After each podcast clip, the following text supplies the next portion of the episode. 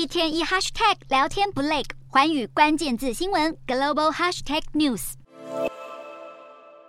美国国防机密文件外泄，闹出监听风波，包括美国忠实盟友南韩也受害。对此，南韩总统府回应将与美方进行必要沟通。南韩国会议员则对美国的监听作为表达失望。然而，有分析认为，即便美韩之间发生这么重大的嫌隙，这还是难以破坏两国之间的信任。美韩不太可能因此互相翻脸。不过，美国情报单位爆出如此重大的丑闻，已经使得国家形象严重受损。白宫事后赶忙出面灭火，表示正在和盟友密切联系，但不忘强调。机密文件外泄已经对国家安全构成严重风险，而誓言要调查到底。根据外泄的机密文件，美国透过监听掌握南韩国安高层是否愿意提供武器给乌克兰的情资。其他包括搜集以色列、加拿大等盟友情报的文件也相继曝光。虽然美方尚未证实这些资料的真实性，不过美国国防部强调正在调查事件如何发生以及外泄的范围，将采取措施仔细研究这些资讯是如何被流传出去的。